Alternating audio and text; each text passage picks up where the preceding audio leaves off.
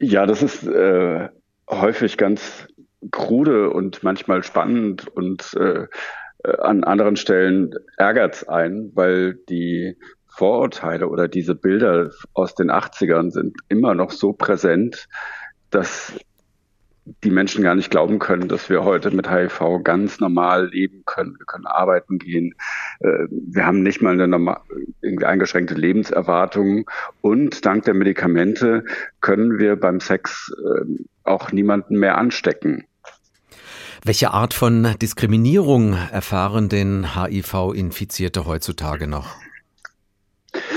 Das ist nämlich genau der Punkt. Danke, dass Sie das ansprechen. Also gerade im Gesundheitssystem, also deutlich mehr als die Hälfte haben in den letzten zwölf Monaten im Gesundheitssystem, da wo wir eigentlich ja selber Hilfe suchen und wo wir geholfen bekommen möchten mit irgendwelchen medizinischen Problemen. Da gibt's dann solche Sachen wie, dass wir äh, nur am Ende der Sprechstunde behandelt werden können oder dass Zahnärztinnen uns ablehnen und sagen, ja, dafür bin ich nicht qualifiziert oder irgendwelche kruden Ausreden äh, kommen. Und das ist natürlich gerade, wenn man, wenn man selbst ein, ein Problem hat und Hilfe sucht, unglaublich verletzend. Woran und, liegt das denn, dass sich solche Vorurteile, diese Ablehnung und Stigmatisierung so hartnäckig hält? Das ist eine gute Frage. Ich glaube einfach, dass die Angst vor HIV äh, wahnsinnig groß ist und dass seit die Medikamente so gut sind, äh, dieses Thema einfach weniger in äh, der, der Aufmerksamkeit der Menschen und de, des medizinischen Personals steht und dass dann sich auch weniger Menschen zu dem Thema fortbilden. Und dann ist dieser, dieser unglaubliche, rasante medizinische Fortschritt, ähm, der wird dann zwar für die HIV-positiven Menschen wirksam, aber bleibt ganz vielen anderen der Öffentlichkeit oder dem auch medizinischen Fachpersonal äh, dann leider verborgen. Gerade im Job verschweigen ja viele ihre HIV-Infektion. Sie fühlen sich schuldig und schämen sich. Was müsste sich hier ändern?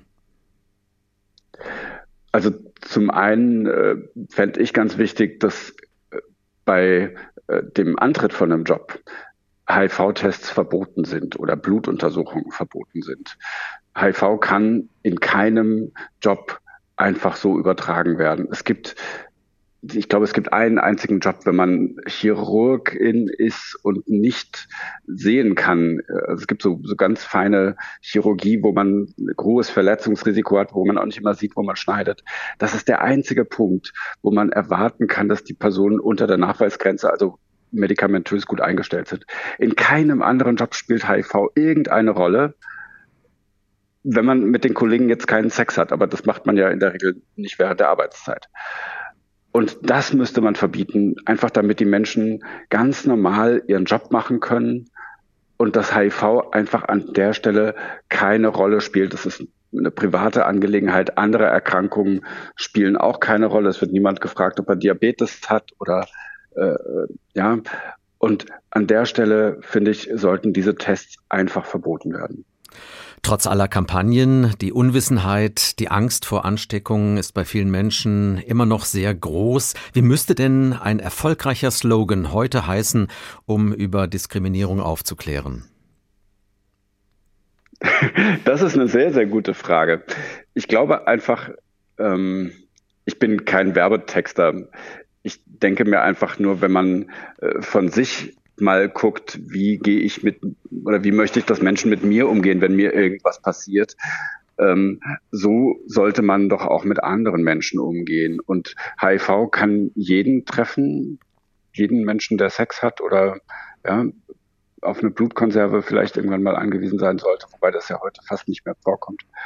Es kann doch uns allen passieren. Wir haben es bei Corona gesehen geht doch einfach respektvoll mit Menschen um, egal was die so für Eigenschaften oder Erkrankungen haben.